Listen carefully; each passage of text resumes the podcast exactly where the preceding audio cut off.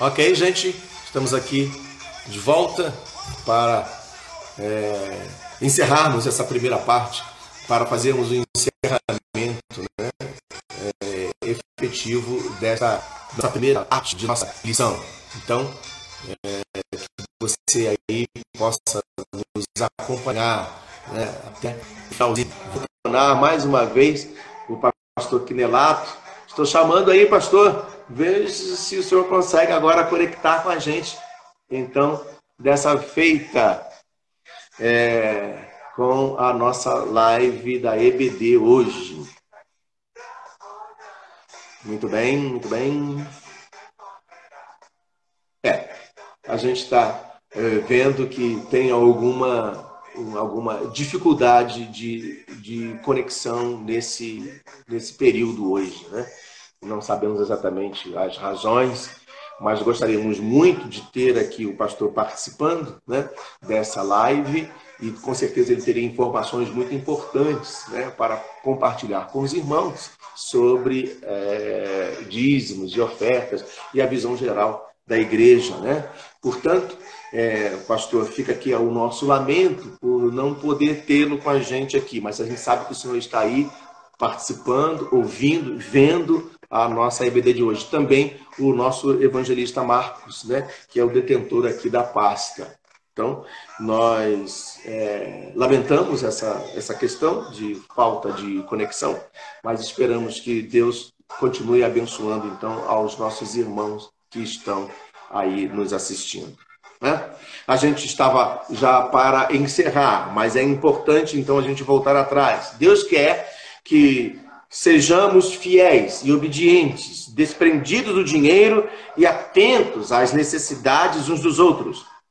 Para isso, precisamos ter fé de que Ele cuida de nós. Devemos depender dele para o nosso sustento. Precisamos saber que o nosso sustento e nossa segurança vem do Senhor e não do nosso dinheiro, do nosso salário, da nossa capacidade, dos nossos bens acumulados. O pastor costuma dizer sempre, né, o pastor Canelato costuma dizer sempre, é uma verdade, você precisa de muita gente na sua vida. Estar ao seu lado, né? Mas você, principalmente, depende de Deus. Você não depende de outras pessoas você depende de Deus. Quando nós entregamos a nossa dependência a Deus, Ele supre todas as áreas da nossa vida. O marido precisa da sua esposa. A esposa precisa do marido. Mas ambos dependem de Deus. Os filhos precisam dos pais, mas a família depende de Deus. Então é importante que você seja é, muito, esteja muito clara esta, muito claro esse entendimento sobre o seu dízimo e a sua oferta na obra do Senhor. Você oferta, você devolve o seu dízimo porque você crê. O objetivo de Deus não é nos tornar ricos, mas sim nos tornarmos semelhantes a Jesus interessados com a vida espiritual, com a eternidade, e desprendidos do dinheiro, atentos às necessidades da igreja e do próximo. Você vê, nós podemos ver que Deus, o próprio Senhor Jesus, trata a, a, a, a mamon, né? O, a, como um Deus. Às vezes o dinheiro se torna o Deus na vida de muitas pessoas. E nós até já ouvimos frases de gente que não depende de Deus. Ah, não preciso de Deus, não. Eu tenho o meu dinheiro. Ora, de que adianta o homem ganhar o mundo inteiro e perder a sua alma? Nós não podemos ter o nosso dinheiro nas riquezas. As riquezas, elas fazem parte da vida da pessoa. Que Deus lhe conceda as riquezas, mas o seu coração não deve estar preso às riquezas. Antes, você deve sim atender ao necessitado dentro da sua área, da sua vida, atender a igreja do Senhor, né, as dificuldades que a igreja tem, você que é membro de uma igreja, às vezes nem é membro de uma igreja, efetivamente, mas você entende que precisa ofertar, você crê nisso, que Deus te abençoe. Né? Ele é o Senhor da sua vida. O coração daquele que crê e obedece a Jesus não deve estar no dinheiro, mas sim no Senhor. Ah, isso é importante. O coração nas riquezas. Vocês se lembram daquele jovem, né? Um príncipe, um mancebo, um jovem rico. Ele chegou para Jesus e disse: Bom mestre, o que devo fazer para herdar a vida eterna? E Jesus perguntou para ele: Você obedece os mandamentos? E o jovem respondeu: Quais? Jesus disse: Amarás o Senhor teu Deus de todo o teu coração, de toda a tua alma. Enfim, o Senhor citou aqueles primeiros é, é advertências, mandamentos do Senhor, e ele respondeu: Eu tenho guardado desde a infância. E aí, Jesus disse, a palavra de Deus que Jesus o amou e disse para ele: Então só falta só uma coisa para você. Vai, vende tudo que você tem, dá aos pobres, vem e segue-me. Ah, aí o jovem se desanimou. Lhe caiu o semblante. Por quê? Porque o coração dele estava nas riquezas. Talvez ele quisesse até comprar o reino de Deus, tentando oferecer a Jesus alguma coisa para ganhar. E Jesus disse: Ah, não, meu filho. No reino de Deus, ele, a bênção é de graça. Você não compra, você tem que nascer nele, Então é importante que nós não tenhamos o coração no dinheiro, nosso coração precisa estar no Senhor. Vamos ler em Mateus, capítulo de número 6. Veja esse importante registro da palavra de Deus. Abra aí a sua Bíblia. Mateus, capítulo de número 6.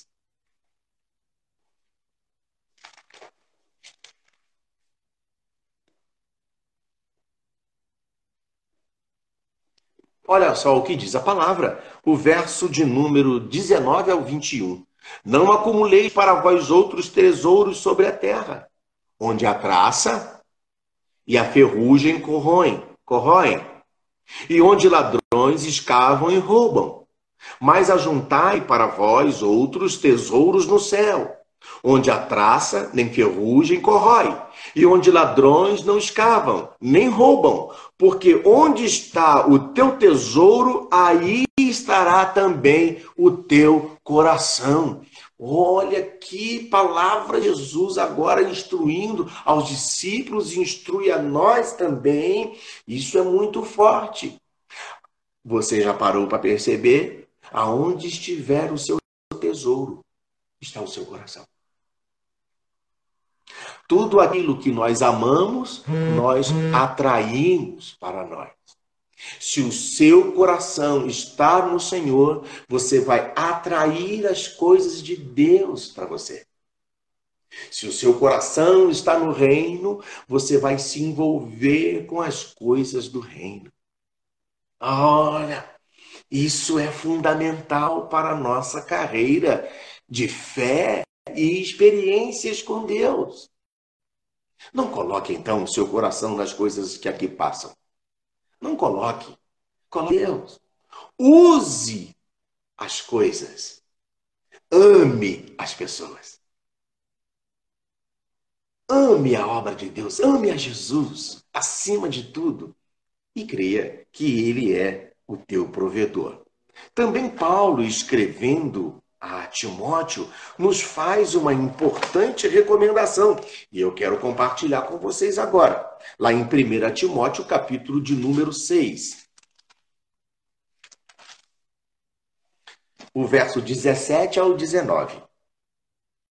Veja o que diz a palavra. Exorta os ricos do presente século que não sejam orgulhosos nem depositem a sua esperança na instabilidade da riqueza, mas em Deus, que tudo nos proporciona ricamente para o nosso aprazimento. Que pratiquem o bem, sejam ricos de boas obras, generosos em dar e prontos a repartir. Que acumulem para si mesmos tesouros, sólido fundamento para o futuro a fim de se apoderarem da, verdade, da verdadeira vida. Então, é bom, é bom demais nós entendermos que as nossas riquezas não podem nos dominar. Nós devemos dominar as nossas riquezas, tudo aquilo que temos. Há pessoas que têm realmente dinheiro, né, efetivamente, mas são pobres e miseráveis. E a gente que tem não tem dinheiro efetivo, mas são ricas, são ricas da graça de Deus, da abundância da presença de Deus na vida delas, né? Morando em palácio ou morando num casebre, as pessoas podem ser ricas da graça de Deus e abençoar as outras. Que a nossa riqueza seja o Senhor. Pedro disse: O Senhor, ah, perdão, o, o salmista diz: O Senhor é a minha porção. Que a minha riqueza, as minhas finanças sejam do Senhor. Tudo aquilo que tenho, tudo aquilo que sou, os meus tesouros, os mais escondidos, sejam para Deus. E não falo agora apenas de finanças, de dinheiro. Então, essas são as razões básicas para nós darmos os nossos dízimos e as nossas ofertas. Eles, o dízimo e a oferta não nos pertence. O dízimo se dá. Perdão, o dízimo não se dá, se devolve. A oferta, sim, ela é dada. O segundo é porque ela é um mandamento. O terceiro, para aprendermos a exercitar a nossa fé. E o quarto, para recebermos a proteção de nossas finanças. Como a aula prossegue no próximo domingo, nós teremos então a continuação dessa lição falando sobre a verdade bíblica sobre o dízimo. Tem muita gente negando aí essa importante bênção para a vida, né? Então, é importante que você sintonizar na gente, ok? É, no próximo domingo pela manhã. O próximo domingo pela manhã também é Santa Ceia do Senhor. Então nós teremos a ministração da Santa Ceia, o pastor já informou, o pastor Quinato, né, a respeito da Santa Ceia, e ela será então ministrada no próximo domingo, né, no nosso culto online da igreja, ao vivo, né, através é, então dessa é, aplicativo do Instagram. Então, que você esteja ligado né, no próximo domingo, a partir das 19 horas, né? Será a Santa Ceia. Mas hoje à noite nós também teremos nosso, o nosso culto online né, da IBAV. E você também poderá participar com o seu louvor, com a sua adoração, e o pastor há de trazer a palavra né, do Senhor para as nossas vidas. Esteja ligado, então, para participar da nossa Santa Ceia, ou perdão, do nosso culto logo mais à noite, às 19 horas, e no próximo domingo, a aula pela manhã e o culto à noite. Durante a semana a gente se comunica aí através de mensagens. Deus abençoe. Mais uma vez a gente lamenta aqui, pastor, que infelizmente, né, hoje não nós não conseguimos nos conectar e o pastor sempre dá a sua palavra especial aqui pela manhã e hoje, infelizmente, não foi possível, mas logo mais à noite, com certeza, ele estará. Nós agradecemos a presença dos irmãos que nos acompanharam desde o início, mesmo no momento ali dos atropelos que nós tivemos de conexão, mas permaneceram firmes, voltaram conosco agora numa segunda etapa. Deus abençoe a cada participante, né?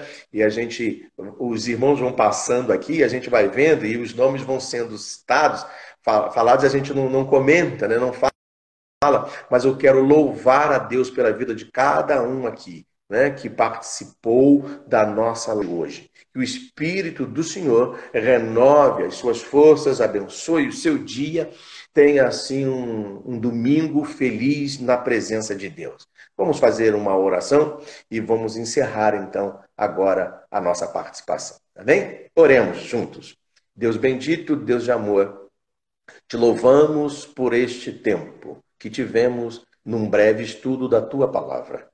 Eu oro, Pai, que o teu Espírito Santo alcance agora cada um e que eles sejam, Senhor, renovados em forças e que possam experimentar o novo do Senhor na vida deles quando contribuírem para o teu reino.